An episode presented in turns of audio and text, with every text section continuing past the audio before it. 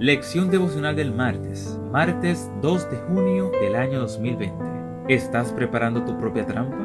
No tiene caso tender una trampa a vista de todas las aves, pero ellos atentan contra su propia vida. Ellos mismos tienden su propia trampa. Proverbios 1, 17 al 18. El espectro rugió con gran fuerza. Sus ojos, inyectados de sangre, reflejaban su furia incontrolable. Mostraba sus fauces y sus enormes cormillos amenazadoras. El pelo se enmaralló y este cubría toda la parte de su rostro. No se dejaba ver por medio de sus movimientos. Pero lo más impactante era su espeluznante voz, que reproducía un demonio que poseía una víctima. Yo estaba agazapado, miraba la televisor con la cabeza cubierta como una manta. Mis hermanos se burlaban de terror y reproducían una inocente película. Asimismo, los efectos de sonido y el fondo de música le daban una sensación aún más terrorífica y brutales a las escenas. Aquella noche no podía dormir. Soñé que me perseguían los monstruos que había contemplado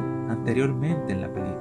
Me sentía muy aterrado. Las ocurrencias comenzaron a salir del pavor. Pensaba que alguien saldría de repente para alcanzarme y hacerme daño. Es posible que tú también hayas visto una película de terror. Es muy común entre niños jóvenes ver este tipo de escena. Hasta parece que es algo de la vida cotidiana. Desde hace varios años, una exposición de oculismo ha inundado la industria cinematográfica, la televisor, la radio, los libros, los videojuegos, la música, el internet, entre otras más.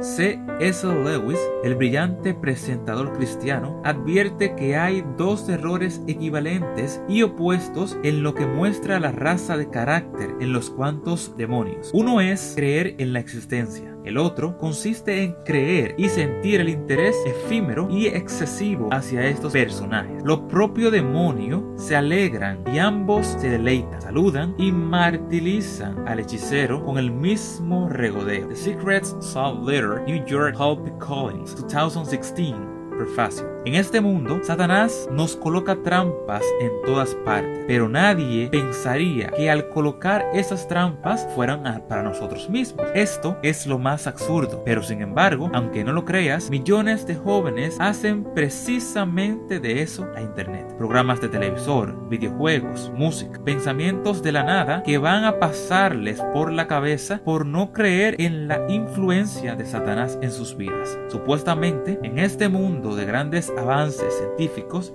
la tecnología nos ha de ganar para pensar en la clase de fantasmas que nos dan. El propio diablo promueve esas ideas. Cuando no sabes en qué creer, las trampas del diablo, evita colocar en ti mismo esas clases de trampas. Cuidado con creer en las trampas del diablo. Evita colocarte a ti mismo todas esas trampas. Esto fue la lección devocional del martes 2, martes 2 de junio del año 2020. Que Dios te bendiga.